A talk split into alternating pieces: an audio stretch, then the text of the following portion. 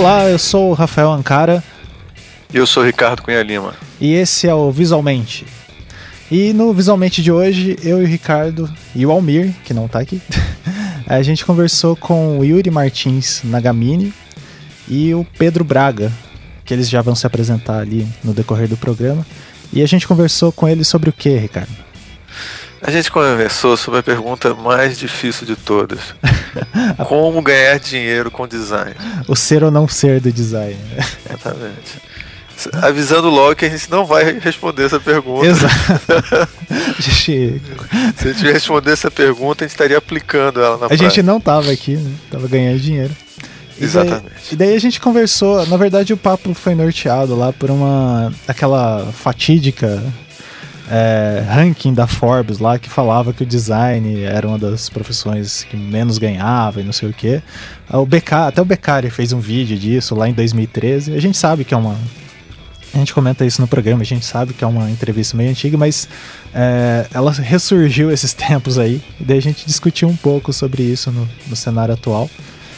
Então... É, exatamente. Pintou uma, um post sobre isso, que a gente vai falar mais sobre ele, e que realmente as pessoas estão preocupadas. E é velha pergunta: todo mundo que entra na, na área de design, é, você entra só pelo amor. E eu acho que é uma coisa que a gente tenta fazer, especialmente o, o Yuri e o Pedro, tentar mostrar um caminho, né? Já que a gente não tem como responder essa pergunta, pelo menos a gente vai tentar ver o que, é que a gente pode fazer para a situação não ficar pior do que ela já está. Ou será que tem uma luz no fim do túnel, né? Será que ela tem uma luz no fim do túnel? então. É, e, bom, já que esse é o programa, daqui a pouco vocês vão ouvir. Como é de praxe, a gente vai dar uns recadinhos.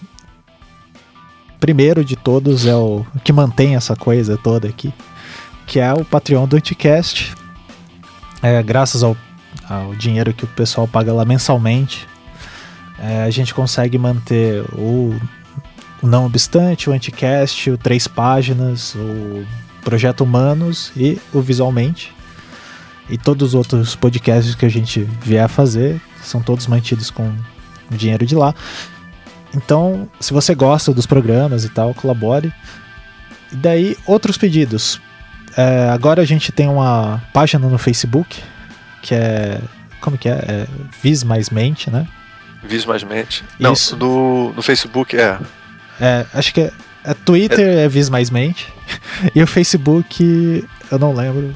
Daí você olha no Facebook post... também é Vis Mais Mente. Ah, também é Vis Mais Mente. Todos os programas saem lá no Facebook. A gente preferiu não ter um blog, essas coisas, porque ali é um contato mais fácil. E você consegue acessar, mesmo se você não tem Facebook. E daí você pode acompanhar lá as coisas que a gente está falando. Uh, a gente queria pedir para você divulgar para os seus amigos, colegas de faculdade, sei lá, no trabalho, etc. Pra gente é, fazer mais programas. A gente está planejando várias coisas legais aí que vai sair no decorrer do ano.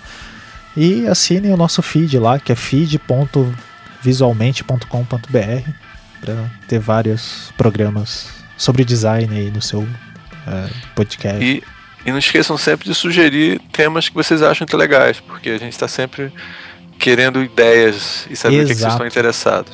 É, mandem daí no contato, pode mandar lá na página ou então no contato arroba visualmente.com.br que a gente também tá dando uma olhada ali.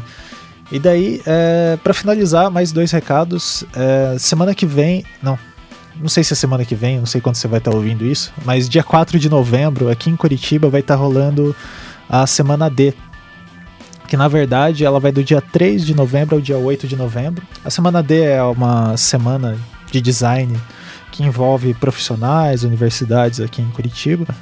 E eu vou estar tá dando uma palestra no dia 4, uh, eh, ali no Museu do Olho, famoso MON. Às quatro e me... das 3 e meia às 4 e meia eu vou estar tá falando sobre pensar infográfico, algumas coisas sobre infografia, visualização de dados no dia a dia. Então, quem quiser ver lá eu falando sobre isso, compareça lá. E eu acho que por enquanto é só. Você tem mais algum recado, Ricardo? Não, é. aconselho é. todo mundo ver a palestra do Rafael. Olha aí. Então, vem. é bom, é, é, vai ser no vai ser muito legal. Isso. Então, é, fiquem com o programa.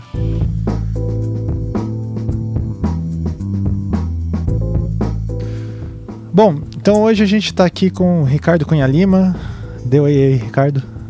Fala, galera.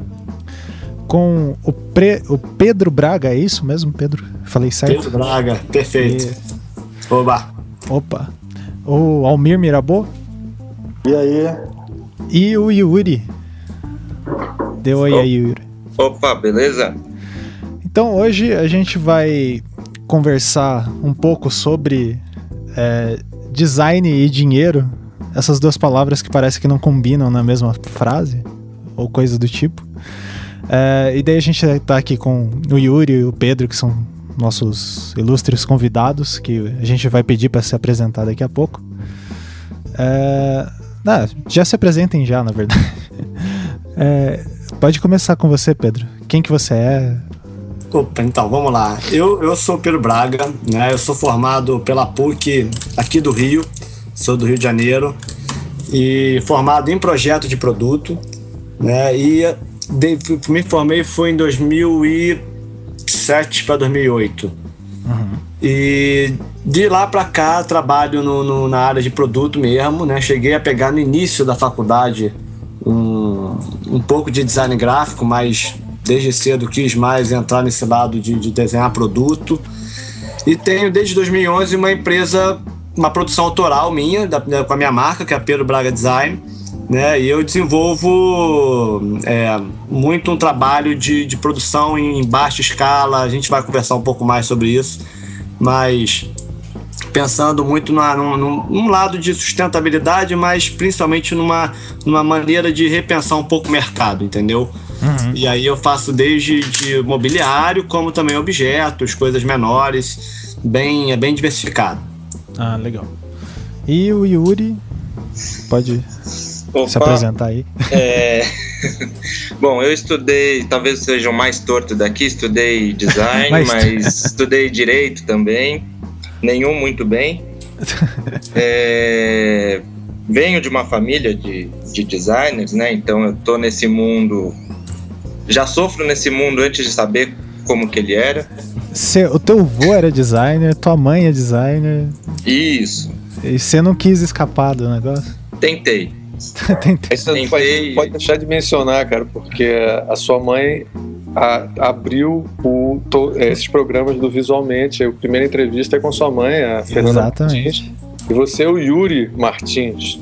Isso, olha a pressão, né? E é neto do Rubem Martins, né? É neto do Rubem Martins. Isso. É, e eu, na verdade, eu fui. Entrei nesse meio para fazer ou ver se tem como ganhar dinheiro.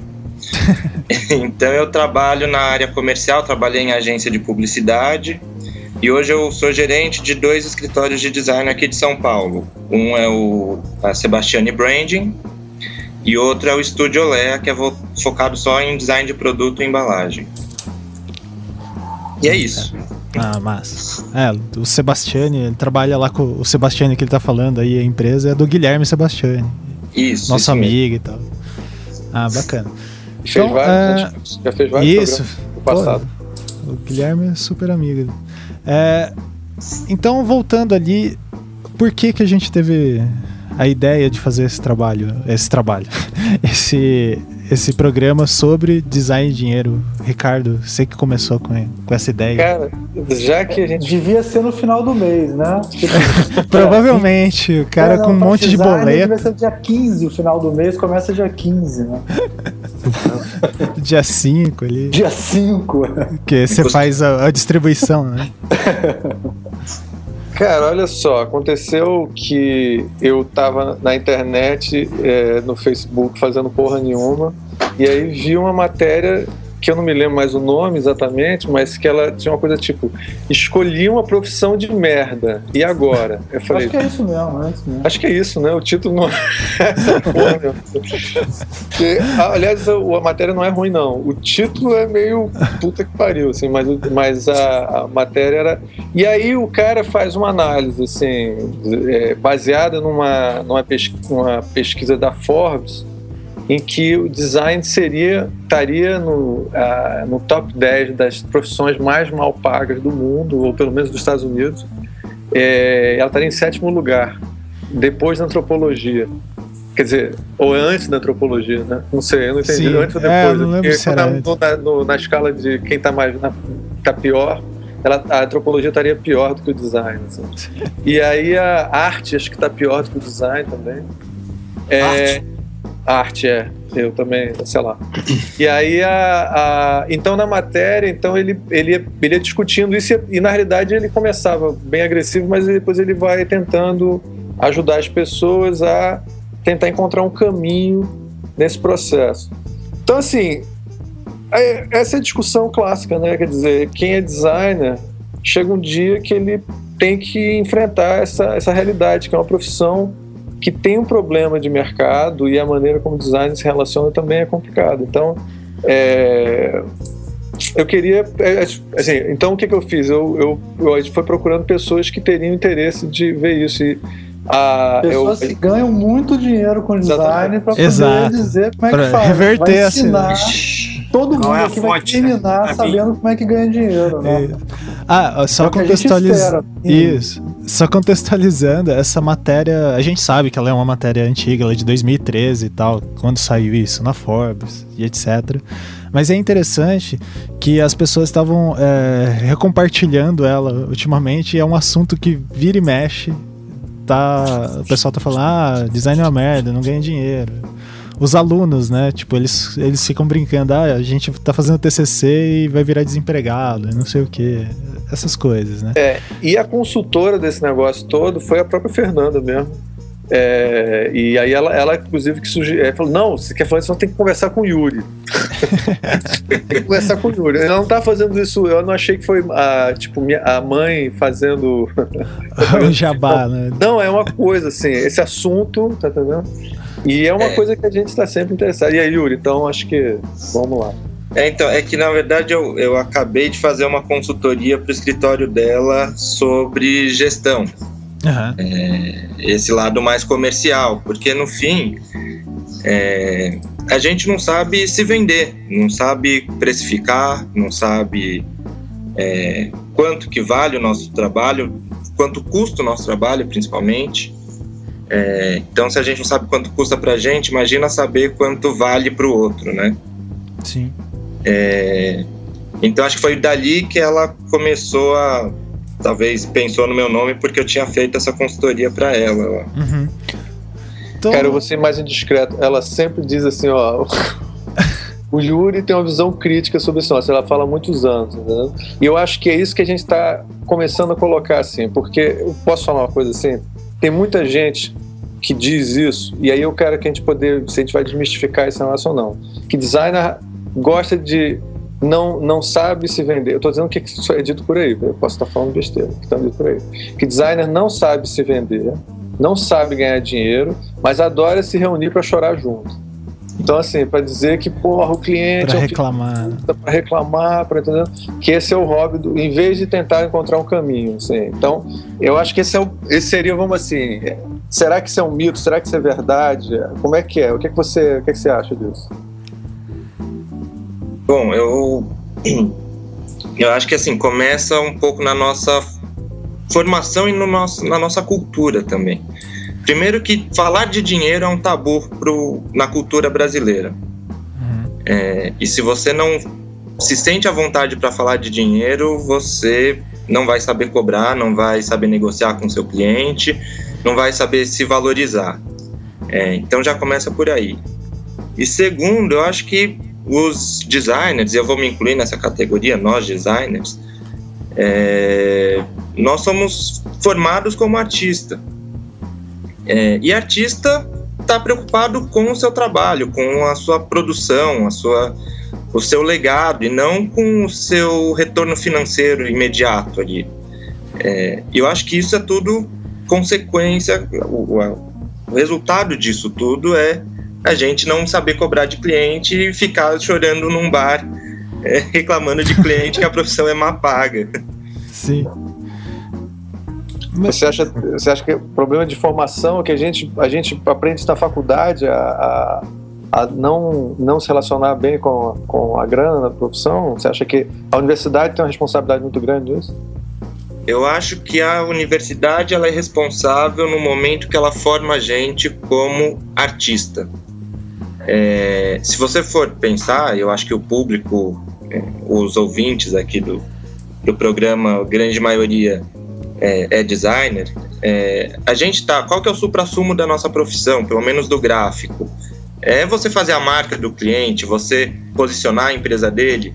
É, como que a gente faz isso é, hoje saindo da faculdade com é, simplesmente matérias de desenho artístico, desenho é, geométrico, desenho artístico 2, desenho em perspectiva, desenho preto e branco. Você gasta 10, 12 matérias às vezes no curso e você não tem uma matéria de gestão, você não tem uma matéria é, de economia, de negócios. No fim, quem vai trabalhar com, com esse segmento acaba precisando fazer muitas matérias complementares. É, MBA em administração, MBA em estratégia e negócios. É, para você começar, é, você acaba. Quem cuida hoje dos comerciais dos escritórios de design são, na sua grande maioria, os donos dos escritórios. É, porque precisaram fazer e com certeza aprenderam na marra. É, a Fernanda, minha mãe, não está participando aqui desse programa, mas ela seria uma pessoa excelente para dar o exemplo de como é ter uma empresa de design é, há 20 anos e ter que aprender isso na marra. Você tem que aprender como cuidar da parte tributária, como lidar com o cliente, como negociar, como valorizar, como precificar. É, e a gente não tem noção nada disso no, na faculdade. O Yuri, só para reforçar o que você está falando, é só a gente pegar, com todo respeito, né, o professor Strunk e tal, mas nos cursos de design, o livro que tem sobre, uma bibliografia que tem sobre é, precificação, como o designer vai cobrar e tal, é o, Viver, é o Viver de Design, né, que é um livro assim super de primeiro ano e tal, né, super de começo de curso, meio aquele assim para se dizer quanto você quer ganhar por hora e como cobrar por isso, né? daí você tira, né? É super amador. A gente aprende Sim. uma coisa super, sei lá, aprende a cobrar igual o dono. É. Eu entendo o ponto que o, que o Yuri está querendo uh, colocar, só, eu só tenho uma questão em relação a isso, é que assim. Uh, eu entendo que a formação, talvez a formação de design, uh, acho que aqui, pelo menos tem três professores aqui no meio, a gente vê que as grades curriculares têm algumas coisas meio estranhas, né? Mas é, eu também me pergunto, eu sou de uma família, eu tenho administradores, a minha mulher também é, é de outra área de comunicação, mas faz mestrado em marketing. Parece que é uma. Não se tem nos cursos, uh, alguns cursos só, que tem é, voltado essa questão de você aprender como você ser autônomo. Que eu acho que essa é a grande questão do, dentro do design porque assim, se você for ver, a gente sempre é. Ah, você precisa de um estágio, você tem que ir lá aprender como fazer as coisas. É, mas não. Uh, eu fico imaginando fazendo um contraponto com a arquitetura, sabe? Que o arquiteto sai, ele pode ser um arquiteto de uma obra, ele não, não necessariamente vai querer trabalhar no estúdio ou num, no escritório de arquitetura. E como que é, essa questão do preço, ela ser tão intangível, vocês comentaram do livro ali, é, do Viver Design.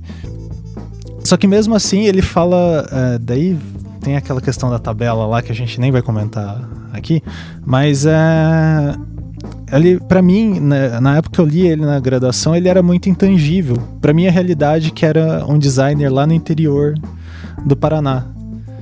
Então, esse diálogo... não, é, não é real, assim, de repente a gente não, lá, não é que não é real, é que assim, é que quando a gente tá falando de design, tem vários designs no Brasil, posso, sabe? Posso fazer uma complementação? Manda Sim. ver, Pedro. É, primeiro, eu, eu, cara, concordo em grande parte aqui que o Yuri falou, tá? Acho que ele tá certíssimo em várias colocações. É, eu vejo que o design, a gente tem um lado é, que a gente acaba trabalhando muito por amor, entendeu? A gente tem esse, essa relação de ser uma coisa um pouco ligada à arte, ligada à economia criativa, uma produção própria. envolve criatividade, então acaba levando para esse lado de você trabalhar um pouco por amor. E quando você trabalha por amor, você acaba também deixando esse lado financeiro ou esse lado de gestão um pouquinho de lado. Uhum. Né? É, eu, eu concordo e acho que não, não é só para a questão da área de design, não, até para a própria arquitetura, como você falou, e para outras áreas que envolvem economia criativa, que realmente a gente sai de uma faculdade com uma formação muito acadêmica. Né? Isso já é um pouco focado no, no design, mas eu acredito que serviria para outras áreas também. Né? A gente não tem esse lado de gestão, de ter alguma aula, alguma, alguma matéria que seja focado no lado de gestão. Né? E aí, quando você entra no mercado, você acaba ficando muito cru nesse, nesse aspecto. Né? E realmente o mercado é uma outra, é uma outra faculdade. Né? Uma outra faculdade. Não acadêmica, mas de, de, de vida mesmo ali, de você sobreviver no mercado. Uhum. E aí você realmente percebe que faz falta esse lado de você ter uma matéria mais focada em gestão. Eu falo isso porque aqui no, no Rio eu estou trabalhando há um bom tempo com, com outros escritórios de design de produto, né? Isso eu estou falando muito focado na área de produto, que eu até acho que tem uma particularidade diferente da área de, de gráfico. O mercado ele acontece de uma maneira um pouquinho diferente, a relação com o mercado. E a gente fez no ano passado inteiro, junto com o Sebrae, numa, numa grande parceria que a gente está tendo com o Sebrae, né, todo um M, praticamente um MBA, tá focado em gestão empresarial e muito focado nessa área de economia criativa, na área de design. É, é meio que um projeto que, que esse grupo aqui do Rio a gente está meio que montando junto com o Sebrae com o objetivo de tentar melhorar esse lado de gestão das empresas. E aí a gente está tendo, a gente teve no ano passado inteiro todo esse contato com esse lado de, de, de planejamento estratégico, de fazer um canvas, fazer todo um, um trabalho que envolve esse lado de, de gestão empresarial e que a gente nem de perto passa, passa por isso na faculdade. Né? E assim, é um pra gente é um susto, né? É uma você vê a realidade do, do que você tem que trabalhar e que tá certíssima, tem que ser trabalhada, né? Você vê que a gente tem uma carência enorme, né? Isso é nítido. Mas às vezes é, eu vou tentar não ficar muito pautando na questão do ensino, porque às vezes eu tenho a impressão que a gente não. Não sei. É, a faculdade parece que a gente não tem uma expectativa errada dela. É, eu acho que é nem só a questão do ensino, não. Talvez é, o ensino pode ser também um ponto que, que poderia ser trabalhado, eu acho isso melhor. Mas é, é, é todo o lado de, realmente de você. A, a, essa área de, de, de, economia criativa, realmente as pessoas têm que buscar esse lado de gestão porque a gente não tem. Né? Não está no, no, no, nosso sangue, não está na nossa, no nosso desejo, mas uhum. ele tem uma importância enorme. Né? E... Uma coisa, Pedro, desculpa te atrapalhar, é o seguinte. É, eu fiquei pensando assim, se for falando disso, o Yuri também, o Rafael, assim, e um engenheiro, por exemplo? O engenheiro tem milhões de aulas sobre gestão e ele. Eu estou tentando me ser advogado do diabo, porque eu concordo que a gente tinha que ter muita aula de gestão, mas Posso? assim é, mas assim. falar sobre isso, isso aí. Eu... Fala, fala. Bom, é, eu acho que isso tem a ver com as características das profissões mesmo. Quer dizer, o engenheiro é um gestor. Ele, ele, ele gere, né? Um, um, grupo grande de pessoas, processos, ele calcula homem-hora, produtividade, tem uns inputs, outputs e tal. Então o cara ele é gestor e assim, esses presidentes da Coca-Cola é engenheiro, tem um monte de, de, de CEO que é engenheiro, né? Tradicionalmente os CEOs são engenheiros. É, inclusive porque eles são muito bons de cálculo, né? E cálculo é ótimo para administração. Agora, os designers, eles são eminentemente técnicos. A gente pega um trabalho, a gente faz ele muito bem feito, né? Com, com alta qualidade técnica, é, mas a gente não, não, não, não, trabalha diretamente com gestão, a gente não aprende a trabalhar com gestão. Eu vou até dar um exemplo, assim, eu, eu a vida inteira fui produtor gráfico. Eu fui um dos produtores gráficos assim mais bem sucedidos aqui do Rio. Atendia as melhores escritórios, melhores agências, tudo. Eu ganhava X, entendeu? Quando eu passei para a área de gestão e parei de fazer um trabalho que era só técnico, eu passei a ganhar 4x, cara. Não, mas... é, é característica da profissão. Tanto que engenheiro tem, tem CREA, ele assina, tem responsabilidade, né? Mas espera aí, eu acho que aí a gente está misturando algumas coisas que assim. É... Por exemplo, a galera da administração vai entender que a administração é um skill. Tipo, não é uma. Por exemplo, que nem se deu o exemplo do engenheiro. O engenheiro chegou lá no topo da carreira dele como engenheiro da parte técnica, de fazer cálculo e etc ele vai não, virar ele CEO. Executa, ele não executa, não, cara. Ele é um cara de gestão. Ele tá gerindo não, mas... outras pessoas, o trabalho de outras pessoas, entendeu? Mas tem engenheiros calculistas, por exemplo. É que. É, é, é que assim. Mas, a... estão, mas estão. Bem. Cara, assim, tá. o calculista tá... ganha bem porque ele é um cara que assina as ARTs. As é, não, mas assim, do, do mesmo jeito ele vai chegar num topo de carreira, assim. O que eu tô falando é que essa questão da administração, da gestão, Tipo, ela é uma skill que tem que ser trabalhada e daí o cara, sei lá, ele pode fazer. Medicina.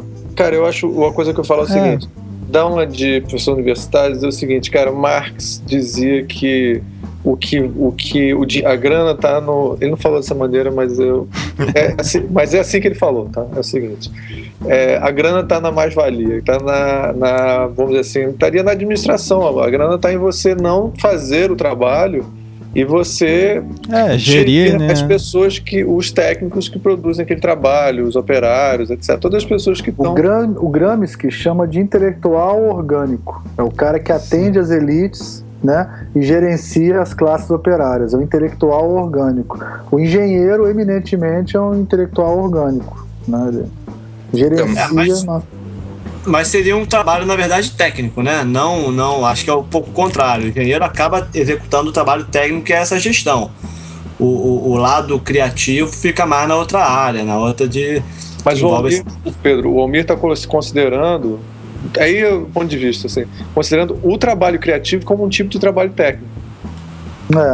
É. é e eu, eu, eu concordo com ele no sentido que ele está falando.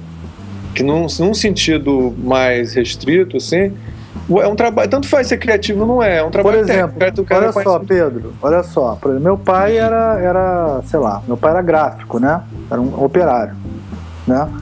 É, um operário, um gráfico, depois ele foi dono de gráfico, mas um operário gráfico, ele ganha, sei lá, entre 1.500 e 3 mil reais por mês. É uma, é uma coisa eminentemente técnica, entendeu? Mesmo ele sendo o melhor torneiro mecânico ou o melhor Agora, se ele virar um chefe de oficina ou virar um dono de gráfica e tal, ele vai ganhar muito mais do que isso. Essa, claro. Esse pulo para gestão, para o empreendedorismo é que faz você ganhar mais dinheiro, entendeu? Se você ficar só na área técnica, sempre vai ter um teto baixo, nunca vai ter um teto muito alto, entendeu? Eu estou meio que transpondo isso para a situação do designer, que uhum. acaba executando um trabalho técnico até professor, cara. É, eu, eu, eu, ganho, se eu for trabalhar como professor, eu vou ganhar menos do que sendo gestor de uma universidade. Ou, quer dizer, né? Tudo isso, né? Você, você, o seu trabalho, que você falou, a mais-valia é menor, né? Então, mas trazendo um sim, pouco. Sim. Não, claro, concordo. Da, saindo um pouco da discussão dentro da universidade, é, eu acho que aí vai um pouco do perfil também. Quem é que vai estudar engenharia e quem é que vai estudar design? É, quem é que está procurando a economia tradicional, digamos assim, que é engenharia, direito, administração, economia, é, e quem que está procurando essa economia criativa? É, qual é o Esse perfil desse. O ponto, viu, Yuri? Esse é exatamente o ponto que eu estava reconhecendo nessa conversa e que esse é o ponto que eu acho que é interessante. Quer dizer, é, até que ponto a, a, a, o engenheiro não é só uma questão da universidade estar tá formando o cara é também da própria personalidade, o, o, tipo de interesse que ele tem, a, forma que ele aborda os problemas. É, eu acho que são os dois. Eu acho que tem um pouco perfil mais natural, por gostar mais dos números, é quem vai para a área de exatas. É, mas a questão é que a faculdade é, da engenharia, pelo menos eu vejo isso com todos os, os amigos e conhecidos que eu tenho que se formaram em engenharia, ela tem é uma, é uma faculdade que ela ensina a gerir esses processos. É, tudo bem, você pode ir para uma especialização mais técnica, mais contas, ou uma especialização mais gestora. É, mas você é, é, a forma de pensar a faculdade, do processo, do passo a passo, e o que a gente não tem absolutamente nada. E talvez é o perfil de, é, das, das pessoas, dos estudantes, que mais tenham carência dessa, desse tipo de aprendizado, porque já não é natural. É, e daí é o que eu acho que faz falta na faculdade. É, e também não acho que tenha que ser para todo mundo, mas por que, que a gente não pode ter faculdades como nos Estados Unidos, que você monta a sua grade, você tem uma grade é, obrigatória da sua, do seu curso, mas você tem lá X espaços que você é obrigado a preencher com outras matérias e você pode pôr o que você quiser. Sim, não, mas sim. existem cursos que são assim. É, o próprio da PUC, a PUC é muito assim. É muito assim, eu fiz a PUC o, lá. Mas o que o eu dou aula é assim também. É, mas eu posso escolher mas... um curso de economia, por exemplo? Pode. Pode. É, por exemplo, mas tem as disciplinas mas... e tal. Mas, é. de qualquer maneira, o, o, perfil, é o que o Yuri falou, o perfil da, do, do, do, do profissional é muito diferente, além, além de uma é. questão do próprio mercado, entendeu? São mercados muito diferente. O mercado de engenharia e a própria formação de engenheiro, ela abre um leque de oportunidades e de caminhos que o, que o, o o cara que está formado em engenharia pode seguir. Tem muito engenheiro que vai fazer economia, tem muito engenheiro que vai trabalhar na parte administrativa financeira de uma empresa, de uma multinacional. Né, e fica, já começa a ficar muito longe da engenharia que ele teve na faculdade, mas que bem ou mal o curso que ele teve ali ele é muito, ele é muito completo nesse sentido né, nesse sentido de cálculo, nesse sentido Sim. que envolve também o, o lado é, de Uma gestão. Coisa, Agora, é, tem, tem, um outro lógica. ponto também que eu acho que. É. Oi? Não, lógica também, cálculo, lógica. Lógica, exatamente. Agora, de qualquer maneira, eu acho que hoje em dia, abertura maior, né, para você começar a ter mais profissionais da área de economia criativa, de design, né, que estão começando a optar por uma carreira solo, ou tentando levar, o, o ter, ter uma, uma, veia mais empreendedora e se, tor e se, tornar esse empresário que vocês estão que, que foi colocado aqui, entendeu? Eu acho que, por um lado, era um, era um, um contexto, um ambiente do mercado que talvez há seis anos atrás, 10, 10, 5 a 10 anos atrás, ele era muito diferente de hoje em dia. Ele era muito menos acessível né, do que hoje em dia. E eu acho que essa, esse acesso está cada vez mais crescente, está né, tá cada vez mais é, ao nosso alcance. Então, isso também vem contribuindo para mudar um pouco esse, essa impressão sobre o mercado. Né? E isso eu estou falando muito no lado de realmente de produto. Tá? Uhum. Tá? Porque envolve todo um, um, um, novo contexto de tecnologia, tecnologias de produção, né, que estão muito mais acessíveis hoje em dia, né? Pedro, você colocando esse ponto, eu, uma coisa que me fez pensar é o seguinte: então, até que ponto a ideia de que design é uma profissão de merda é um mito? Não, é uma, é uma profissão de merda. eu acho que é uma profissão que está mudando. Ela está ela tá num processo de amadurecimento, entendeu? Não, eu acho que o Pedro falou muito bem quando ele falou que o cara que se forma em engenharia, muitas vezes ele se formou em engenharia, medicina ou direito porque ele queria ganhar dinheiro, não é uma coisa de amor à profissão, né? Normalmente o cara que é designer, ele, ele, ele tem uma certa paixão pela profissão que é diferente, a gente vê isso direto, né, por aí, né? O cara a vida inteira ele é engenheiro, mas o sonho dele era ser, sei lá, trabalhar com marcenaria, né? Designer. É, o, o sonho dele é ser designer. É, engenharia é um porto seguro, né, cara? Ela te dá um porto seguro nesse aspecto, né? Você... Agora, deixa eu falar por que é uma profissão de merda. Eu acho que é uma profissão de merda no seguinte. É e não é, né? Mas assim, vamos dizer. Aqui, se poder advogado do diabo. É uma, é, uma, é uma profissão de merda no seguinte sentido: um aluno da PUC, do Rio de Janeiro, que o pai dele e a mãe dele são engenheiros, né? O pai e a mãe deles têm uma perspectiva salarial entre 10 e 20 mil reais, né? Cada um, a família vai ganhar 20 mil, 25 mil reais. É quanto ganha um engenheiro, 10, 20 por mês, né? Um designer tem uma expectativa, é, assim, se ele for empregado, trabalhar no escritório, ele vai ganhar entre 5 e 10. Então já é uma coisa que não, que é um contraponto, né? Quer dizer, você, um cara classe média alta no Rio de Janeiro, sendo designer, se ele não for empreendedor, se ele não trabalhar num escritório muito grande ou numa agência de publicidade, desde os estágios, né? TI, o estágio o cara ganha 1.500 por mês, em design o cara ganha 700 por mês no estágio. Tem uma, é um, a gente ganha menos. Nesse sentido, é uma profissão de merda, é o que diz a reportagem, né? Você pega lá um por ano, quanto é que ganha um, antropólogo? 60 mil dólares. Quanto é que ganha um designer? 50 mil dólares. Então, nesse sentido. Sem dúvida. É uma profissão de merda. Então, mas eu acho que a gente. Agora, ganha... por... Agora tem um outro lado, só uma. Pera, pera aí, Alme, deixa só o Yuri complementar ali ah, tá. que ele ia falar. Eu só, eu só acho que isso é uma questão é, de mercado. É, e isso é muito mais grave no gráfico do que no, na parte de design de produtos. Porque em design de produto não tem aquele tal do sobrinho é, que pode fazer para você. É, a, a, o projeto é mais complexo. Na parte de design gráfico, a gente está competindo com o sobrinho, a gente está competindo com o sócio, a gente está competindo com é, nós próprios designers que cobramos às vezes nada para fazer uma marca. É... é fogo, é fogo. Isso é... Então, é, enquanto a gente não educar o nosso cliente da importância do nosso trabalho, não, a gente não tem que achar que o nosso cliente vai valorizar o nosso trabalho sem a gente educar. E daí, de novo, eu acho que vem a parte da faculdade, que não ensina a gente a valorizar o nosso é. trabalho. É, mas enquanto a gente não valorizar, a gente vai estar tá perdendo é, vendas, mercados e clientes por 200 reais que alguém está cobrando para fazer uma coisa que devia estar tá cobrando 15, 20 mil. E se você não cobra 15, 20 mil, como que você espera ter funcionários e pagar 15, 20 mil reais de salário para um funcionário se a gente não está cobrando para isso. Mas, uh, Yuri, isso não parece uh, assim uh, que vai gerar uma reserva? Tipo, você. que assim, a gente. idealmente seria ter esse controle dessas questões, ter uma institucionalização de todas as microestruturas dessas relações aí entre designers e clientes e necessidade de serviços, assim, né?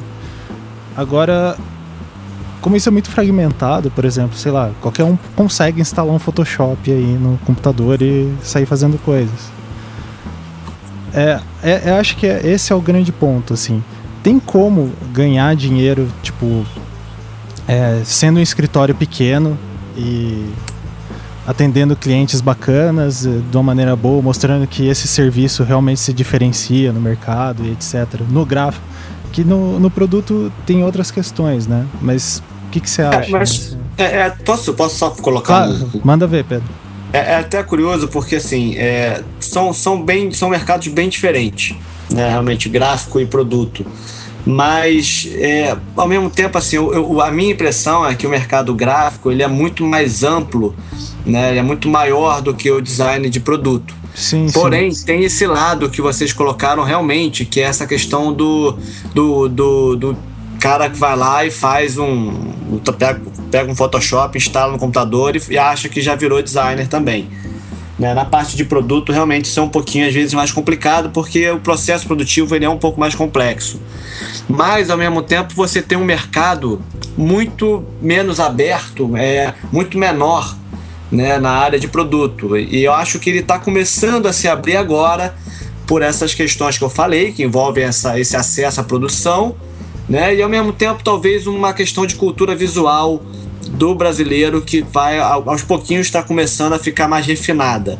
Né? Então ela começa a ter um pouco mais de olhar para esse lado de design também e a querer consumir design. Né? Uhum. Né? Mas é. é. um pouco curioso isso, porque são, são pós Pedro, uma das coisas clássicas, assim, o comentário clássico que se tinha sobre o produto era que design gráfico, você precisa de um designer brasileiro poder fazer o projeto, porque é até um problema linguístico, né? Você está escrevendo em português, é, o título é tudo. Então tem ali toda uma conceituação muito mais é, voltada para o público e design produto. Você senta numa cadeira suíça do mesmo jeito que você senta numa cadeira brasileira, quer dizer. Mas eu acho que você está falando agora, o público brasileiro tem se interessado mais pelo design produto e talvez as pessoas queiram agora cadeiras de designers brasileiros e coisas desse tipo. Você, você acha, você percebe isso? Assim? Sim, sim. Eu acho, eu acho que, por um lado, o Brasil vem ganhando numa qualidade de produção própria.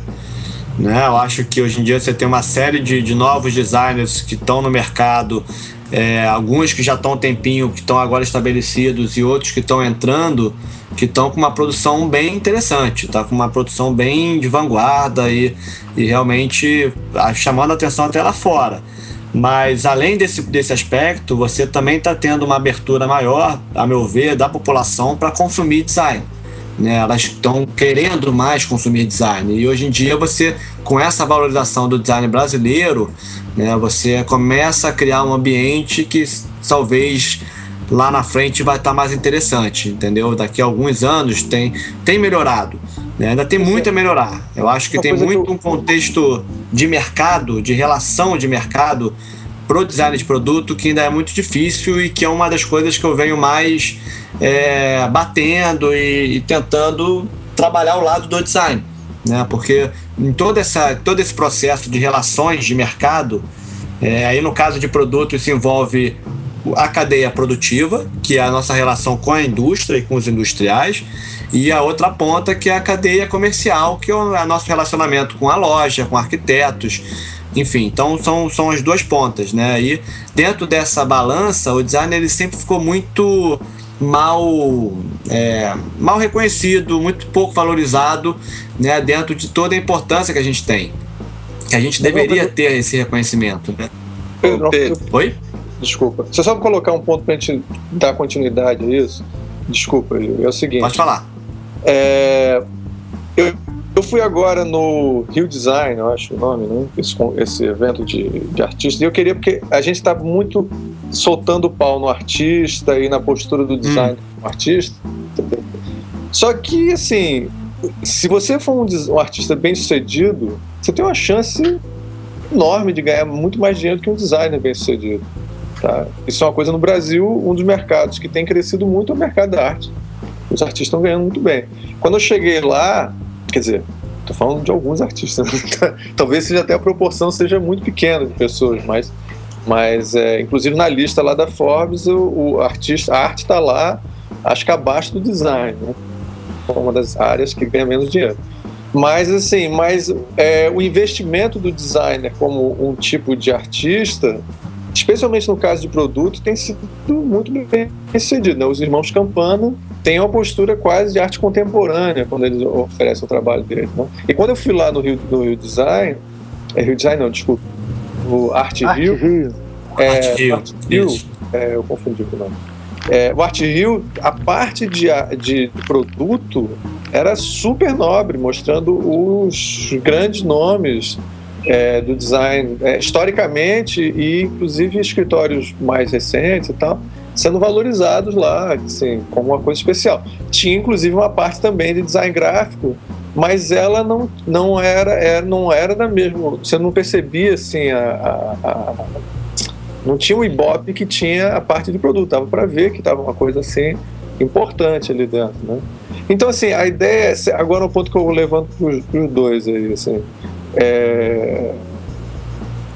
Há na estratégia de ser artista algo é, bem sucedido, essa, essa postura de ser no artista no sentido de valorizar o seu próprio trabalho, tá certo? Você ganhar o dinheiro é, capitalizando, fazendo marketing em cima do que você faz, do que você trabalha. É, e não só na questão de você gerir outras pessoas, entendeu? você se voltar para o seu próprio trabalho, que é o sonho do design, da maior parte do design. Não tem aí também uma estratégia interessante para ganhar dinheiro? Sim, sim. É, posso, posso falar primeiro aqui, Yuri? Claro, claro, deve. Cara, eu acho que, que assim, primeiro você começa a ter um pouco uma relação que você está colocando que é de branding, né? Na verdade, a gestão de marca, você gerir o seu nome. Isso não deixa de ser também um trabalho que o artista faz, sempre. Tá? Principalmente o cara que está focado nesse mercado de design art, esse mercado de peça é, com produção limitada, é, uma peça única, sabe? Então, realmente você já tem um trabalho mais focado em valorizar teu nome e é óbvio que isso gera um valor agregado maior ao produto, né? Mas isso são isso é um segmento. Tá, eu acho, eu falo até no sentido mais amplo de que a, é, é, o mercado está ficando mais acessível, porque é, você também tem esse lado do cara que quer trabalhar um pouco o produto em linha de produção e quer fazer a coisa numa escala maior ou pensando num público mais é, é, não, não tão seletivo, entendeu? E eu acho que você também está tendo essa abertura é, nesse lado também. É, é, óbvio que assim, é um ambiente que ainda tem muito a, a crescer, muito a, a, ser trabalhado, principalmente nessa, nesse aspecto que eu falei das relações, é, que eu acho que é um dos pontos cruciais tá, né, no, no lado de produto é, é, toda essa relação que o design tem com todo o meio. Né, e que ainda é muito, é, na minha opinião, é muito desvalorizada para o designer. Assim, eu digo em relação a valores cobrados em, em percentual de royalties que o designer ganha quando ele trabalha, por exemplo, com licenciamento para uma indústria. Né. A, área de produto ela tem algumas maneiras de você trabalhar mercado. Né? Uma delas é você desenhando para a indústria. Você desenha um móvel e aí você ou pode vender esse móvel direto para a indústria, ou você pode fazer um licenciamento com essa indústria, que é você ceder os direitos de produção desse, desse projeto para a indústria produzir e a indústria vai comercializar, e aí você só vai estar recebendo royalties em cima disso aí. Né? Então, é toda essa, essa, essa negociação com o mercado, é, eu acho que o design sempre foi muito amador na maneira como negociava com o mercado. E eu acho que hoje em dia essa, essa maneira tá, de negociação está mudando e está começando a ficar um pouco mais interessante para o designer.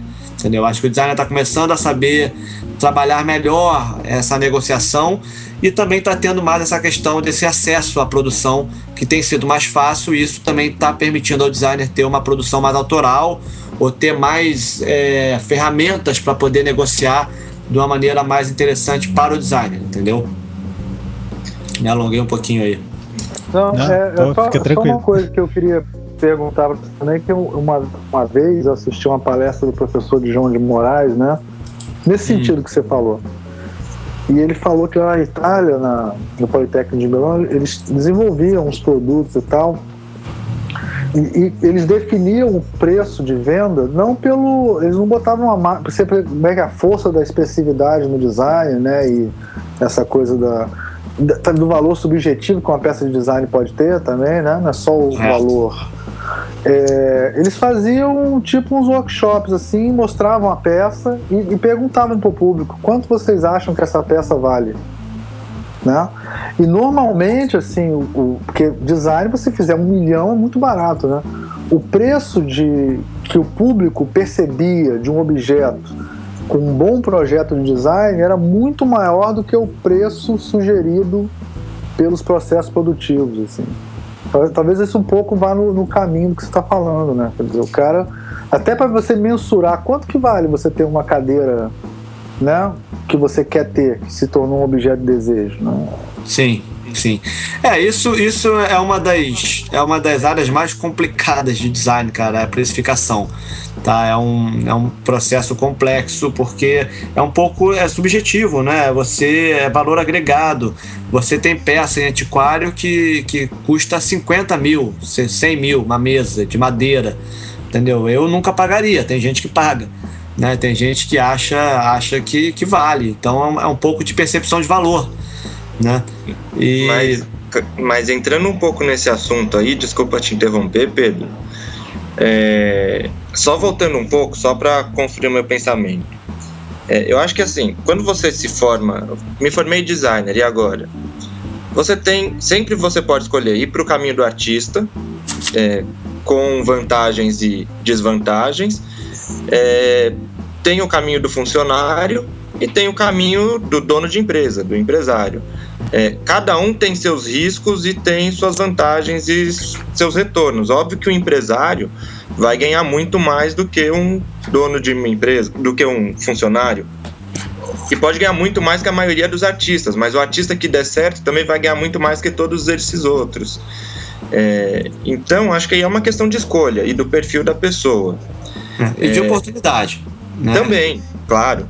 É, a sorte não sorri para todo mundo. É. é. Só que eu acho que também, aí, entrando um pouco na precificação e falando um pouco do, do mercado do é, design de produto, que eu entrei faz dois anos, é, é diferente do, do mercado do design gráfico que eu conheço há muito tempo. É, mas no design de produto, ele é um mercado menor, ele é um mercado mais fechado, mas ele ainda é um mercado que ele é muito mais valorizado, porque eu acho que a gente tem a herança da engenharia. A gente está conversando com um engenheiro, Né? É diferente da parte do design gráfico, você está conversando com o marketing das grandes empresas ou com é, o próprio dono da empresa ali é, no, em via de regra. Uhum. É, e a consequência também é a precificação. Você consegue cobrar muito mais no design de produto, mas é muito mais difícil você conseguir um cliente. É, agora, sobre quanto cobrar, tudo bem, tem o um lado quanto vale a minha marca, quanto vale o meu nome, mas a gente tem que saber que precificação tem uma parte exata ali. Quanto custa a minha hora homem? Quantas horas produtivas eu tenho do escritório? Quanto tempo de pausa eu tenho? Quanto eu consigo produzir? É, quanto custa de energia? Quais são os meus custos fixos do escritório? Isso tudo tem que ser levado em conta. Eu sei em cada escritório que eu trabalho quanto custa uma hora de cada tipo de projeto porque eu sei qual é o tipo de equipe que vai entrar nesse projeto, quanto custa a hora dessa equipe, o quanto ela é capaz de produzir, e eu sei que eu não consigo cobrar menos do que X mil reais para um item A, B ou C. É, tanto é que em, nos, ambas as empresas que eu trabalho, a gente não tem uma precificação diferente por tamanho de cliente. Uma, um pequeno empresário e uma multinacional vai pagar a mesma quantidade. O que muda é a hora que eu tenho para trabalhar complexidade do projeto, quanto, quanto de horas que eu vou levar. É, não tem ali o preço da, do valor da marca Sebastiani, o valor da marca Olé. É, poderia ter em algum momento, seria maravilhoso poder ter. Mas a gente tem que entender que a parte da precificação ela começa com uma parte científica. Uma questão de somar quanto custa cada centavo, cada minuto é, aplicado naquele Perfeito. trabalho é, e eu, eu acho que isso que o Yuri tá falando que é, é, realmente o que eu acho que faria diferença na, na graduação, assim, no ensino, sabe?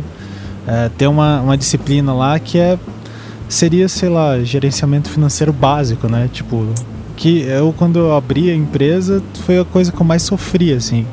Que, ah, eu tenho, ah, beleza, eu vou calcular quanto eu vou gastar com escritório, energia e etc, mas tem umas, eu posso fazer umas porcentagens. E daí tem alguns cálculos que eu não sabia que eu tinha que gastar. Por exemplo, ah, se eu abrir a empresa de tal jeito, eu vou pagar mais imposto, só que daí eu vou conseguir outro tipo de cliente.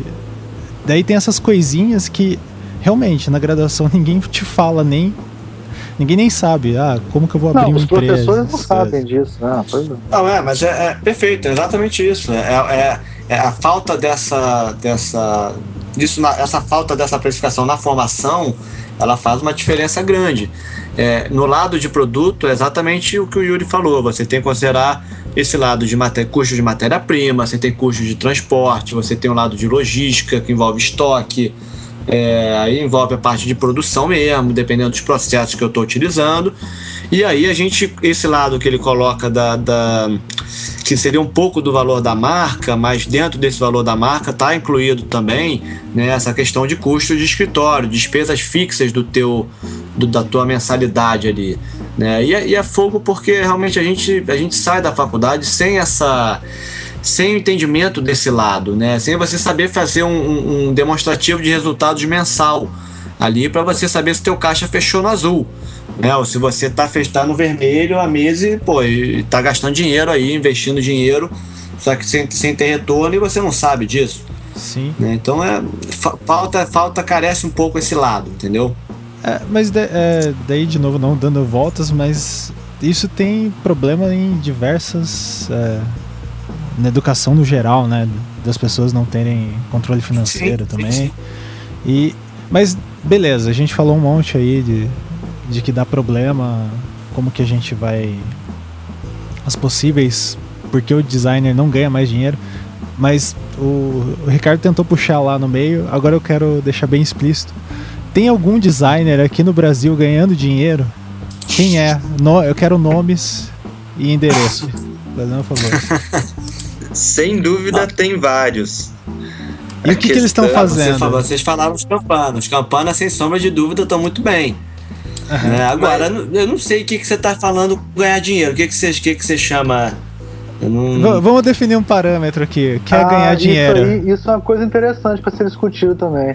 Porque a gente às vezes tem uma visão meio elitista, né? Porque quando eu falo assim, ah, o cara ganha entre 5 e 10 mil, Cara, eu dou aula na Estácio de Madureira, todos os alunos de lá, se eles ganharem 5 ou 10 mil por mês, cara, eles vão ser os caras mais felizes do mundo, eles vão estar tá ganhando o dobro do que a. Cara, se eu ganhar do... isso aqui em Curitiba, eu viro um multimilionário. Pois é, então o que é ganhar bem também, entendeu? Porque... Se eu ganhar isso aqui em São Paulo, eu não pago consegue, aluguel. Consegue pagar pois aluguel. é, né? exatamente. Mas então, essa, essa questão do que é ganhar bem se você vir numa família que seu pai ganha 1.500, se você ganhar 3 mil, cara, é uma, é uma melhora absurda, é, né? Sim, da qualidade sim. de vida, né? E, e, no Brasil, todo mundo ganha 1.500, 1.000, 1.500, né? A grande maioria da população ganha isso. Bolsista de mestrado, 1.500. Pois é. é. É uma coisa a se pensar também. O design, primeira pergunta é, o design é uma profissão é, que dá para você né? pagar, onde todo mundo é... ganha bem ou não, né?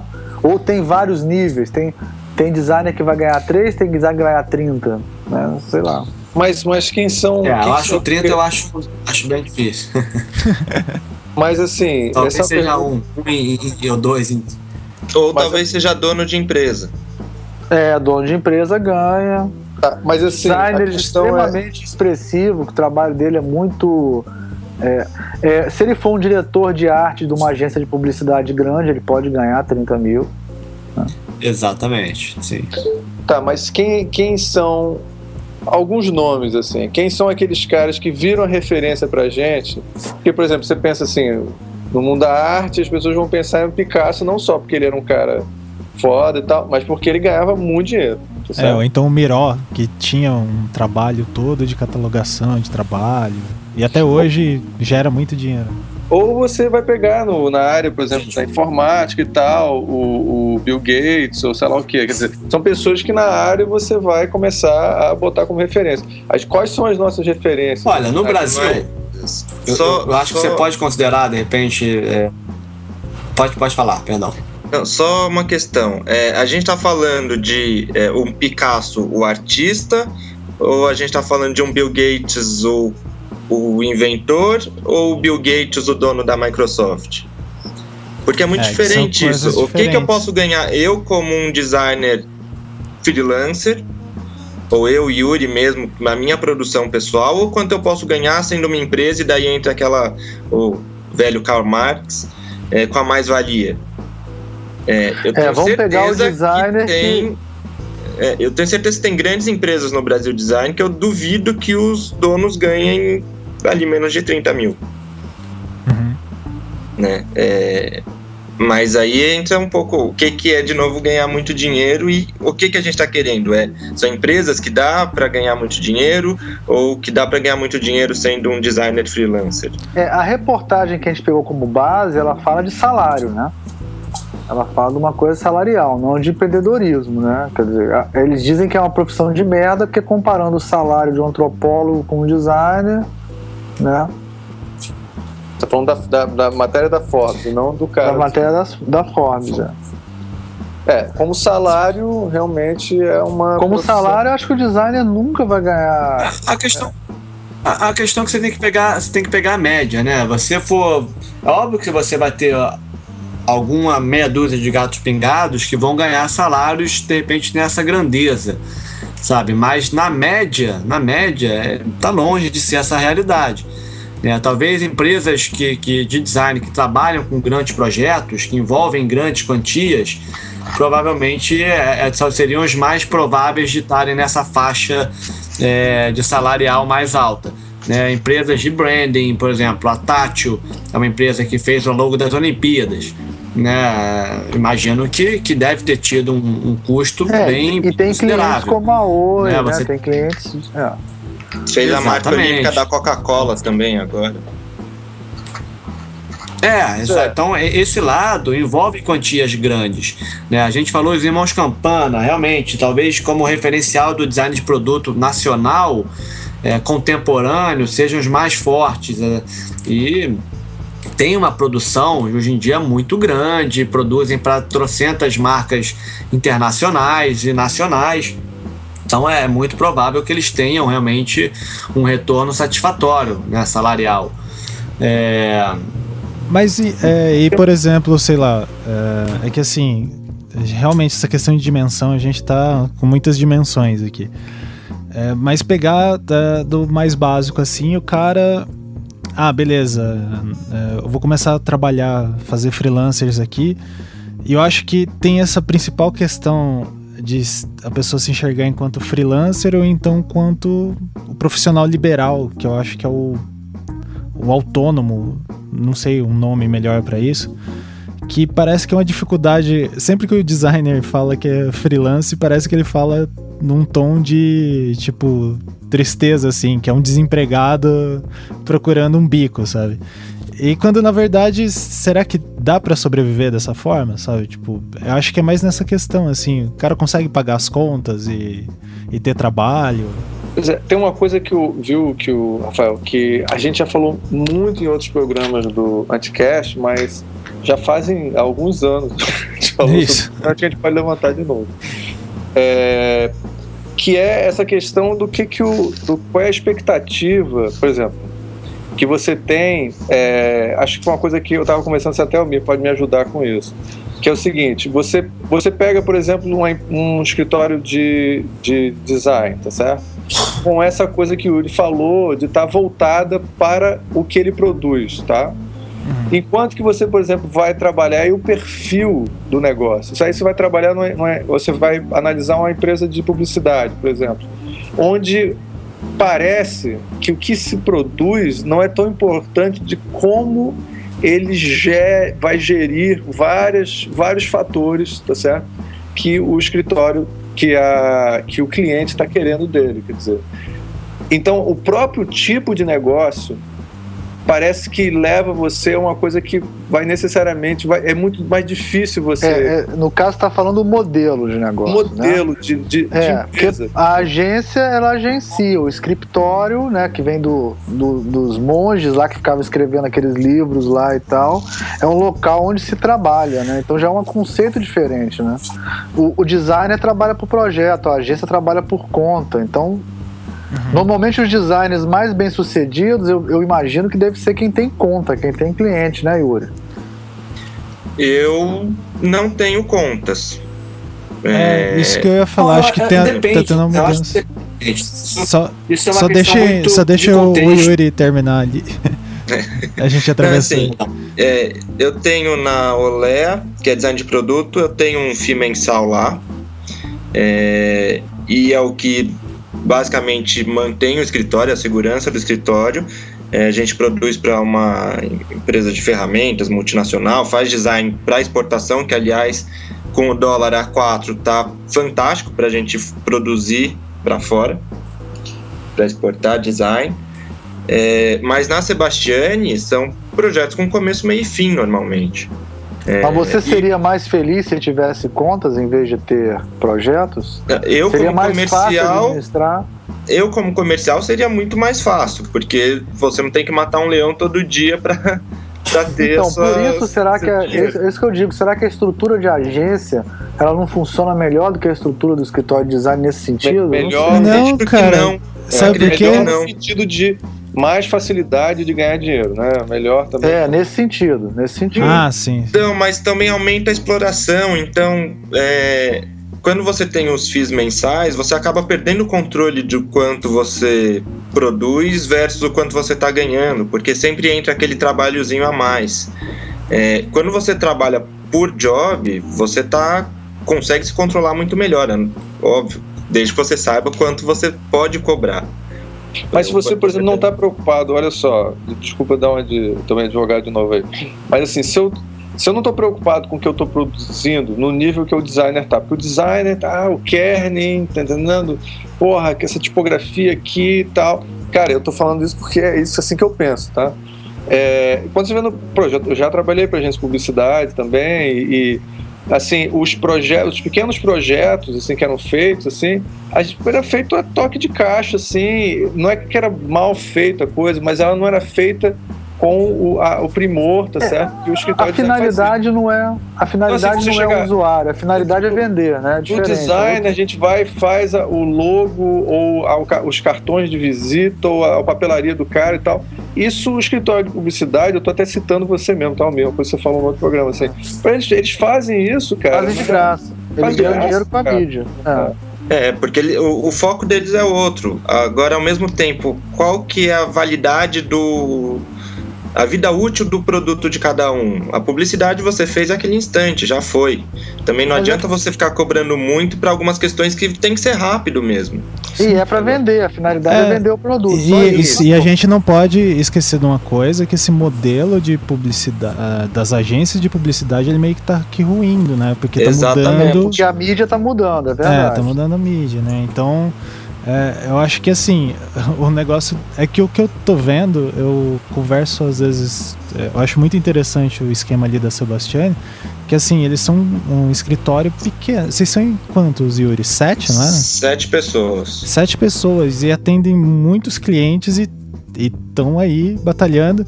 E é engraçado porque eu tenho vários amigos que têm escritórios pequenos e parece que esses escritórios pequenos que não pegam FII são os que estão dando certo, sabe? Tipo, isso que é engraçado do. Parece que tá rolando alguma coisa no mercado, que, é, como o Pedro tava falando, que tá acontecendo ali no, no design de produto, que no gráfico tá meio que a, a luz tá batendo agora nesses pequenos é, escritórios, assim, que não, não tem equipes grandes, é, que é muito mais fácil de você controlar e etc.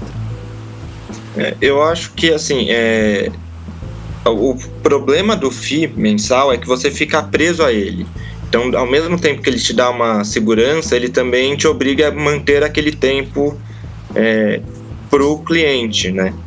É, quando você trabalha por, por job ou por projeto, você acaba conseguindo ter uma flexibilidade melhor e pegar mais projetos quando aparecem. É, eu acho que o primeiro ponto é aí, mas o, o principal, e aí não interessa se você é freelancer, seja por opção, seja por necessidade, se você é um escritório pequeno ou grande, você tem que saber qual que é a sua capacidade produtiva. Sim. É, porque é, isso é a base de tudo. É, e você tem que ser fiel a isso. Não adianta, porque eu estou precisando de um cliente, na hora que o cliente aparece, eu cobro metade do que eu preciso, porque metade é melhor do que nada. É, porque é contando com isso que você não educa o cliente, é contando com isso que o cliente acha que é, pagar mil reais numa marca é caro, sendo que ele devia sair correndo de alguém que cobra mil reais.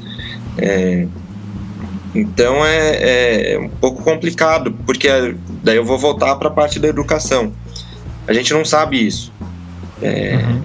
E mesmo assim, quando você vai em cursos, dificilmente alguém chega para você e fala: quanto você quer ganhar? Por, por exemplo, um freelancer. Ah, eu quero ganhar 20 mil reais por mês. Ok, quantos projetos você precisa vender por mês ou produzir por mês para conseguir 20 mil reais?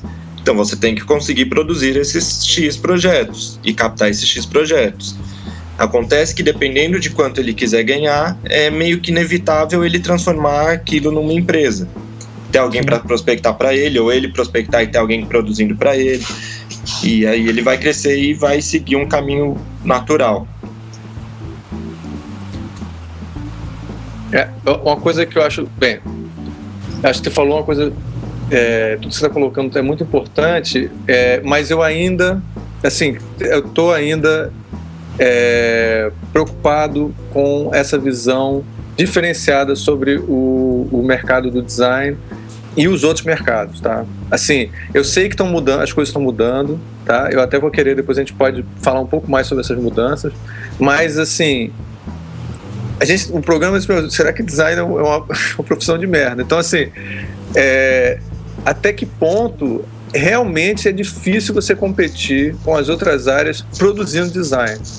Isso daí, uh, sem, assim, faz sentido que realmente design é um produto complicado de vender comparado com outras, outros produtos.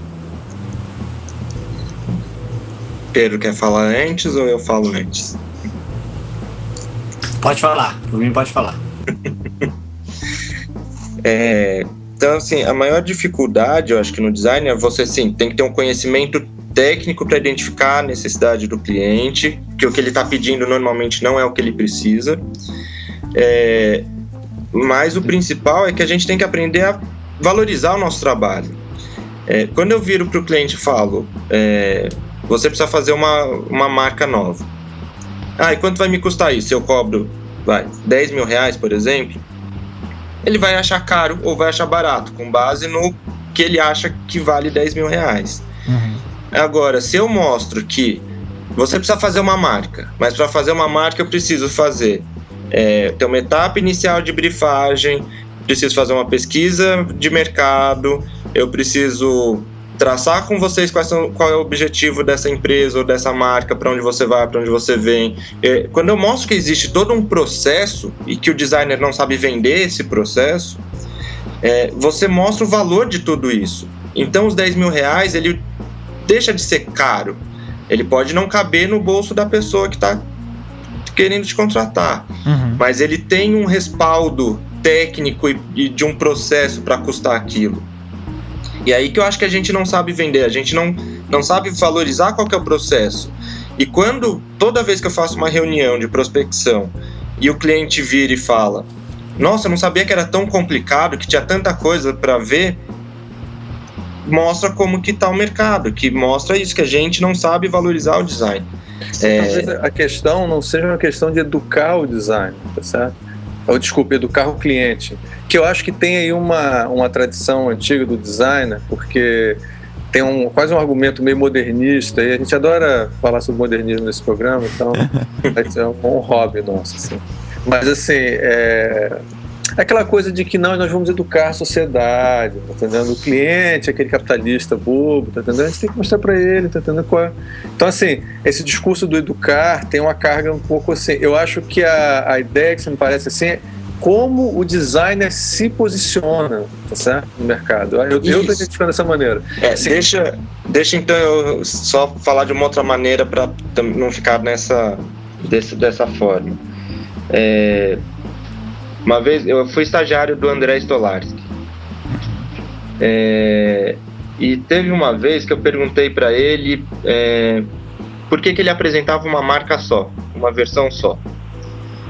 É, e ele falou, deu lá a justificativa dele, não é importante agora para essa história. Eu falei, mas não é muito arriscado. Não, eu quero saber qual é a justificativa. Pô, pô, pô, é o André. É um privilegiado. Porra, é o estagiário do Stolarski. É, é porque eu não concordo muito com a justificativa dele para isso. Não, mas, mas a gente não quer saber a sua opinião, a gente quer saber a opinião do André Stolarski, porra. Enfim.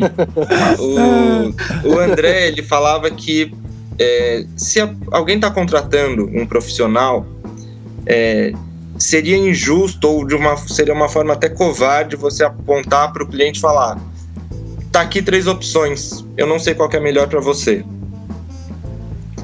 Ah, um é... bom Não, é excelente, é que eu acho um pouco agressivo.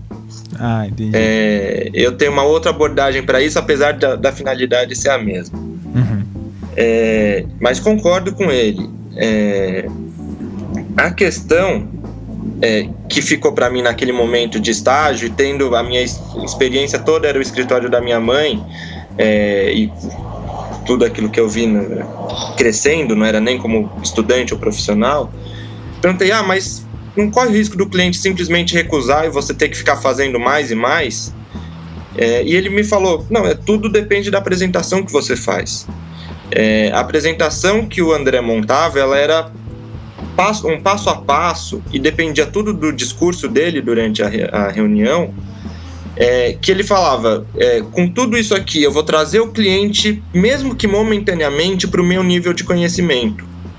Porque na hora que eu revelo a marca, ele não vai gostar ou desgostar, ele vai avaliar e entender ou não é, a marca, concordar ou não concordar com o que a marca está, com o propósito da marca mas ele não vai gostar ou não gostar. É, então, assim, o que, que é essa grande apresentação que o André fazia? Era a venda.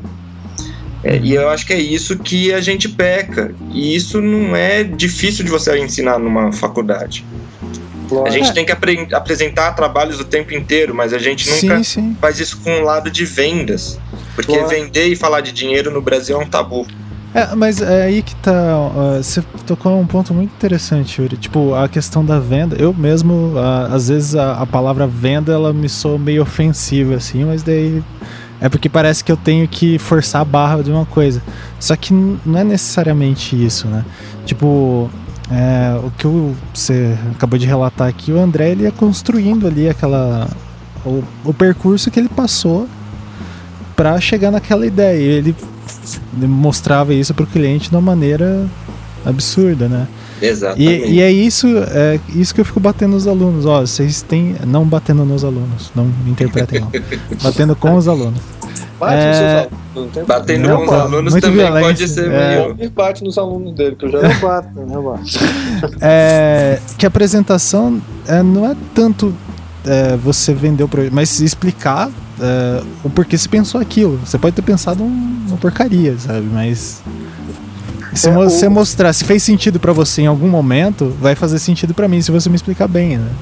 Ou até para mostrar que aquela ideia que começa a surgir na cabeça de quem tá assistindo a apresentação, você passou por ela e não deu certo, ela foi descartada. Exato. É, é, é um... E aí eu acho que, que é um... sabem que o Niemeyer tinha um processo assim, né? Dele mostrar o que ele fez e o que ele não fez também, né? Porque o, as decisões que ele passaram e ele falou, não, isso não dá certo por causa disso, disso. Toda a defesa de projeto dele tinha isso também, de mostrar o que ele fez e o que ele desistiu de fazer também. É, e eu acho que isso daí é a parte interessante de, assim, uh, que é o que daí, o que eu acho que realmente a gente não valoriza, que são as técnicas e práticas do design que são bem particulares da, da nossa questão ali e que a gente não tá dando vazão a isso. A gente não discute, por exemplo, é, sei lá, que, que área do design ia criar isso. Não sei. Já que você falou disso, Rafael, uma coisa que a gente já também mencionou em outro programa, posso botar o, o artigo aí de novo para as pessoas uhum. consultar. Há uns anos atrás, o Yuri Engelhardt, que é um designer é, é, holandês, holandês, ele ele fez um artigo chamado sobre, é, é, sobre acho que era nove práticas do design, uma coisa assim, nove princípios. Depois a gente bota o artigo e vocês veem. E ele tava, ele fez uma, ele, o artigo foi feito a partir de uma pesquisa que eles fizeram naqueles países é maravilhoso. Você vai pra, eu acho que ele, traba, ele trabalha em Bruxelas e você pode chegar lá e fazer um levantamento de todos os escritórios que trabalham. Com... Não, foi o Aguerhard. Não, não, foi, foi o Karel. É. Karel. Que é, o Karel van der Waard. Karel van der Waard. É, holandês tem, pra mim, misturou todos os holandeses. Eles ter chamado de um outro nome holandês. Pô, mas de o cara Hans, é o Superman, é. você não cara, pode confundir o Superman com. É. Não, mas ele, os dois são fodões, só que em áreas completamente diferentes. Não, eu digo, mas é o Karel, pô. O Karel. Karel, Karel absurdo. Filho cara. do Jorel, pô. tá certo. Muito bom, muito bom.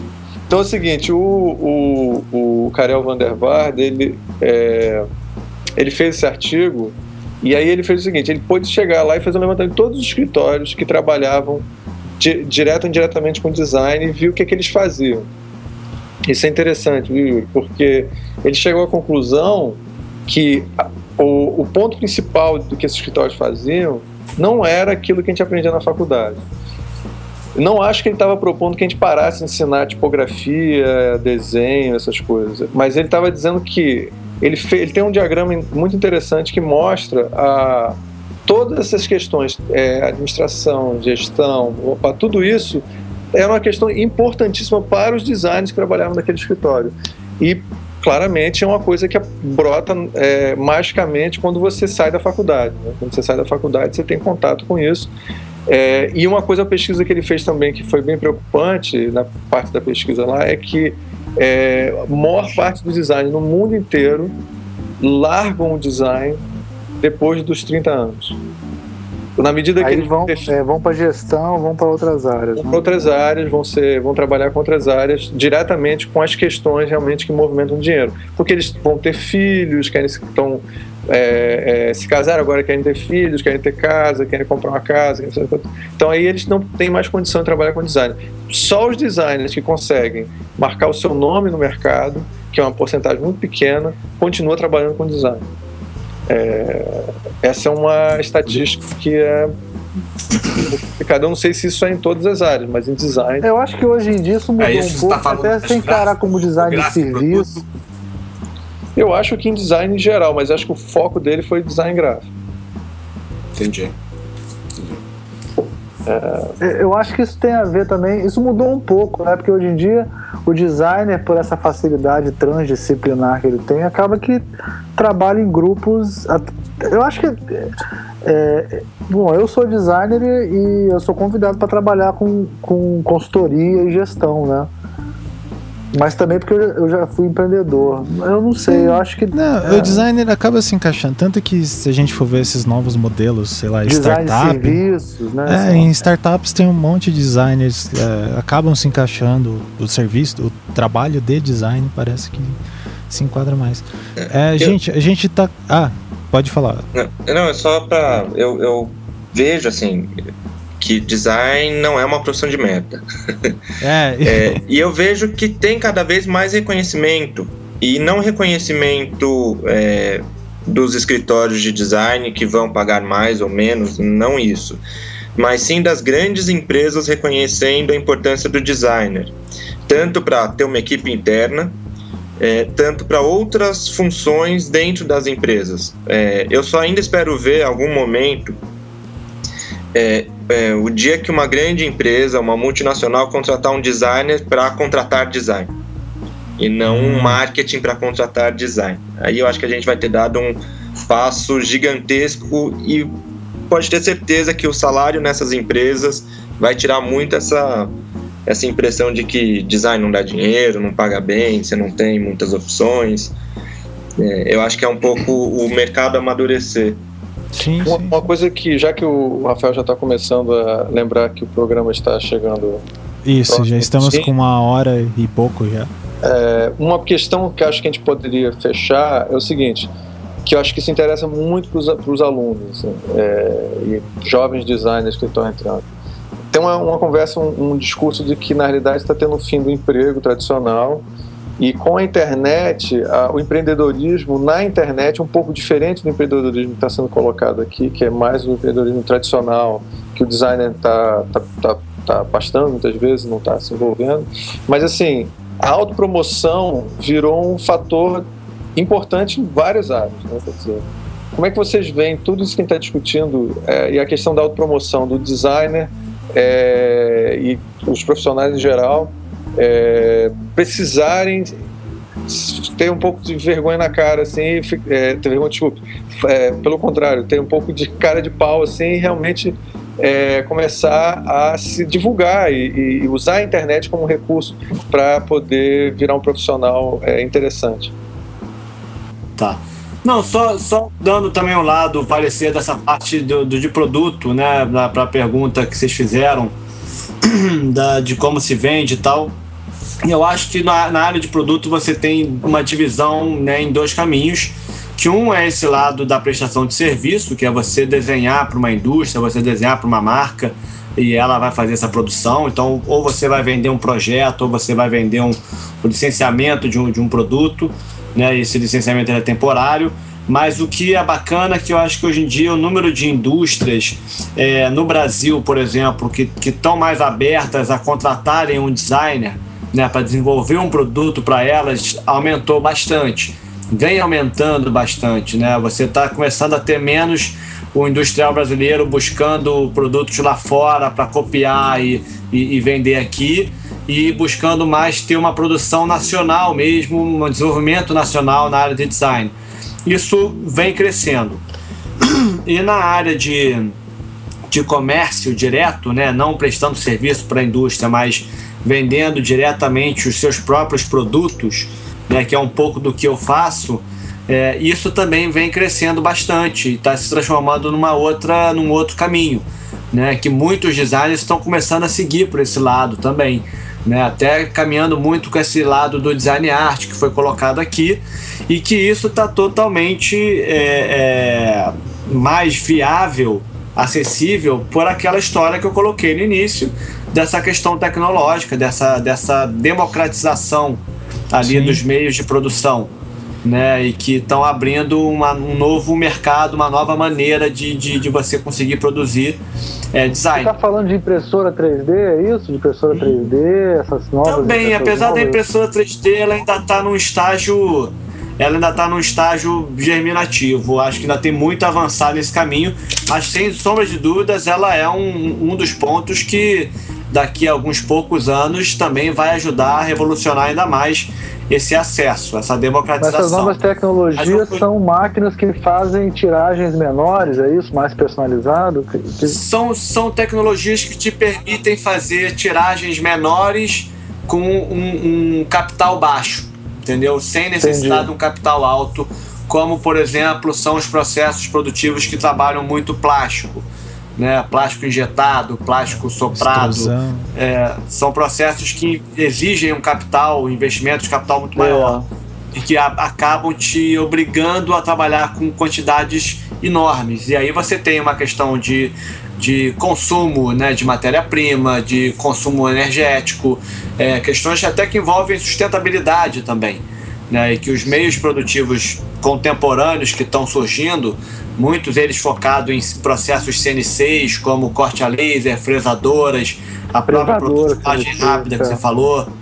É, isso está abrindo uma série de, de possibilidades de produção de novos produtos também, né, que você consegue viabilizar através desses processos que de repente há 5, 6 anos atrás não existiam, ou se existiam ainda eram muito caros.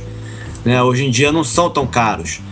E, é, e é até um pouco curioso isso, porque, bem ou mal, isso acaba levando também é, a uma mudança é, curiosa, é, engraçada na relação com, com o industrial. Porque você passa, na verdade, a colocar o, o industrial como, é, na verdade, você sendo um cliente do industrial né? E não o contrário. Não o industrial te contratando para fazer um projeto, mas você contratando uma indústria para produzir o teu projeto. Né? A relação é. passa a se inverter. É um pouco curioso isso, né? Antigamente. É, que é como a indústria gráfica funciona, né? Quer dizer, uma... É um pouco como a indústria gráfica funciona, é verdade. Né? Então, isso, isso, isso é na ponta de produção. Né? Aí você entra o outro lado, que é o lado comercial que é um pouco do que vocês colocaram agora também, da internet. É, hoje em dia você tem uma série de e-commerce que está tá no mercado também. É, você tem uma, um contato muito mais fácil de trabalhar a ponta final também, trabalhar é, o cliente final ou o arquiteto. Né? Hoje em dia tem muito arquiteto que está começando a buscar também o designer, que tem uma produção autoral e querer comprar direto com ele. Está é, tendo uma mudança nessas relações de trabalho é, que tá bem. Tá, pode ser interessante para o designer se o designer souber trabalhar ela bem. Né, e tentar mudar um pouco também essa realidade. Só para fazer um gancho aí entre o que o Pedro falou e o. Desculpa, e o Ricardo estava falando antes, é, é só precisa lembrar que se você vai trabalhar o seu nome ou trabalhar como artista ou um trabalho mais autoral e vai usar a internet para se divulgar, pense que você a partir desse momento é uma marca. É, então, o perfil tem que ser profissional, tem que tomar cuidado com o que você fala, com o que você posta, como que você se porta, como que você aparece, tem que monitorar a forma que você aparece, porque no fim é isso, você tem que criar o desejo de comprarem o seu nome. Perfeito. Tá certíssimo. Muito bom. É, acho que isso é importante porque o ca... É, eu me lembro que teve um aluno meu, é, eu também dou aula de ilustração, entre outras aulas também, e a e um aluno. A gente tá falando de design, Ricardo. Não, tá tudo bem, mas eu, eu achei que era, era, conveniente mencionar isso, porque é uma área que envolve muito. Você desculpe, mas eu, eu acabo. Tá bom. Mas olha só, e aí um aluno me perguntou como é que é. Eu falei, olha, no meu tempo era uma coisa muito diferente, né? Eu tenho mais de 40 anos, mas assim, meu tempo. E aí a, a... E aí eu falei que hoje tem, um, tem uma possibilidade muito interessante. Mas eu acho que essa questão que o, que o Yuri colocou, que é tudo bem, é legal, a gente tá, tem um montão de possibilidades de, de, mercado diferentes, as pessoas podem se divulgar, você pode tentar vender alguma coisa para alguém na China, ou que a pessoa se interessar por você lá, tal, procurar nichos de mercado. Mas se você não tiver uma, uma visão de autogestão, tiver uma, uma visão profissional daquilo, você está brincando na internet, pode estar tá, assim tá tendo a fantasia de que você tá realmente fazendo alguma coisa, quando na realidade você não tá, você tá só postando no Tumblr. E, e no Sim. Facebook. Dizer, Exato. E saber cobrar quando aparecer uma oportunidade, né? Pois é. E qual é o. Só, é, é um, um trabalho longo, né? Um trabalho longo Com certeza. Mas uma coisa é a seguinte, uma dica que vocês dão sobre, isso é uma coisa que eu acho para jovens designers. Qual é a dica básica sobre cobrar, sobre é, como é que a pessoa faz para poder, assim, qual é a postura, qual é uma coisa que você acha que é importante nessa parte de cobrar, contrato, alguma coisa assim para a gente por isso ter uma dica. É, bom, primeiro, nunca achar que você está cobrando muito, é, não ter dúvida no quanto você está cobrando, porque é, é, em cima dessa dúvida que a pessoa vai achar que você está cobrando caro. É, segundo, nunca dá 50% de desconto sobre o que você cobrou, aprenda a falar não e perder, recusar projetos se preciso por conta disso. E é sempre um contrato padrão, básico, mas que te garanta, te resguarde, deixe muito claro o que, que você vai entregar para não ter problemas. Basicamente isso. Olha, é, complementando o Yuri, acho que as, as colocações dele estão ótimas, mas focando nesse lado de produto, eu acho que você sempre tem que ter o um contrato, né? Realmente você não aceitar fazer um projeto sem ter um contrato, é, que aí esse contrato envolve um contrato de sigilo, né? Que é um ponto importante. Você tem um contrato, se às vezes pode ser uma questão de exclusividade também, dependendo do tipo de relação, qual cliente que você está trabalhando. Então, um contrato de exclusividade é uma coisa necessária, um contrato de sigilo é outro necessário, e um, contra um bom contrato de licenciamento é muito importante. Se você for trabalhar licenciamento ou distribuição, se você for trabalhar distribuição, né? depende de qual cliente que você vai estar tratando.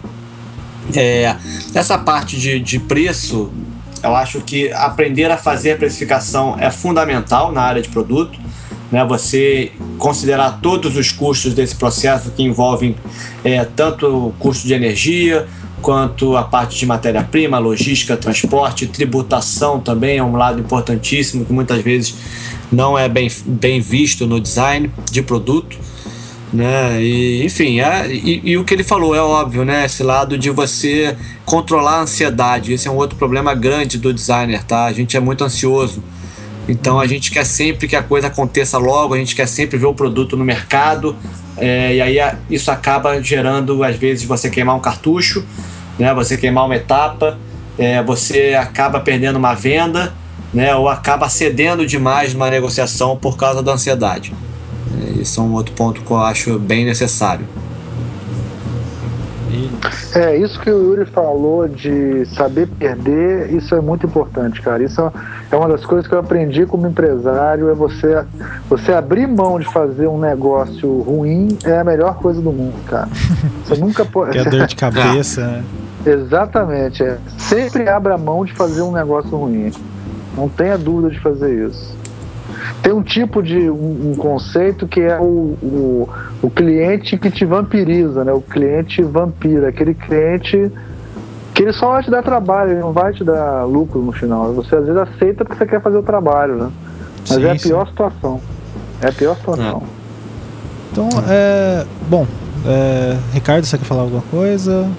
Não, sobre vou isso? só encerrar. Não, sobre isso, eu, eu, eu ah, vou dizer que eu acho que você tem que trabalhar com, com gente que você, que você vai poder construir junto. De preferência, procurar clientes que você vai poder construir uma coisa com eles, uma relação de trabalho boa.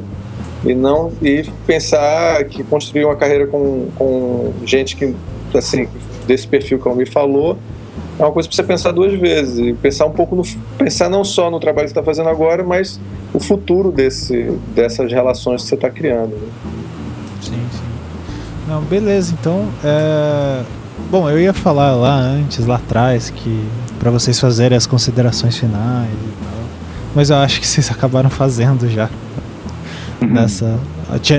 Mais alguém quer falar mais alguma coisa? Eu só falar o seguinte, que eu acho que a gente provocou muito, provocou muito esses, esses excelentes é, é, convidados. convidados aqui. É, e a ideia foi provocar, mas eu acho que a ideia final para mim é que design não é uma profissão de merda, tá? Mas se ela tem essa fama, eu acho que a gente está num processo de tentar é, superar isso. É, acho que esse é um momento interessante para o design. Isso de tentar reverter, né? E talvez é, é, acho que foi um pouco do tom dessa conversa aqui de tentar mostrar que, ó, às vezes a culpa pode ser um pouco nossa de estar tá falando que é uma profissão de merda, quando na verdade ela está mostrando vários caminhos bacanas ainda. Então, é, bom, pessoal, é isso. É, vamos dar um, um tchau coletivo aqui. A tradição do tchau. A tradição do tchau. Só, só um ponto, Rafael, que eu acho. Manda ver. Comentando o que você falou, só que eu acho que é legal, cara. É, é justamente que eu, o que eu tenho observado muito, é, em produto pelo menos, é que tá tendo. tá começando a ter essa. as pessoas se juntando, entendeu? As pessoas se encontrando, conversando mais sobre designer, trocando mais ideias, compartilhando experiências, né? Sim. Eu acho que isso é fundamental, tá? É, essa, esse compartilhamento de informações, de contatos, de, de fornecedores, de metodologias de trabalho, é, como é que se pensa mercado. Eu acho isso fundamental, até porque o mercado está mudando, o mercado está em mudança. Então, essa troca para nós designers, entre nós designers, eu acho fundamental. Mais a questão do diálogo, né? É, diálogo. De profissional para profissional, do que uma questão de ah, reserva, eu, eu trabalho com isso, não quero que você também pegue. Não, não, é uma troca de experiência, uma troca de ideias, de, de, de, conhecimento. Eu acho isso profundamente enriquecedor. Muito bom. Então, é, acho que a gente perguntar pro Yuri, né? Que você tipo, isso. acabou de fazer. Yuri, você tem uma coisa pra falar? Não, não. Já falaram tudo. Então, então esse programa falou tudo possível sobre esse assunto. Então, assim, é, né? o ponto em, final. Em uma hora e meia. Conseguimos resolver todos os problemas sobre. Da mesma forma que a gente falou que era design lá no primeiro Anticast, agora a gente definiu que realmente.